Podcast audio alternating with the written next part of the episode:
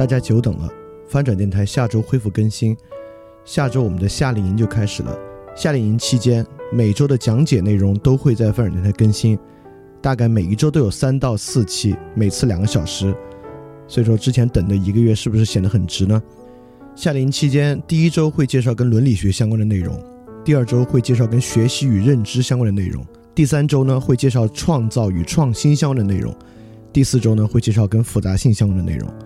所以说，基本上是贯穿了从一个人他的目的，到他学习认知，到他做事情，等等一系列的全部过程。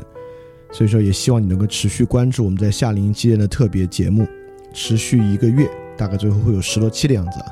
所以应该会是非常过瘾的一段时间。感谢你一直以来对翻转电台的持续关注，我们下周恢复更新，下周见。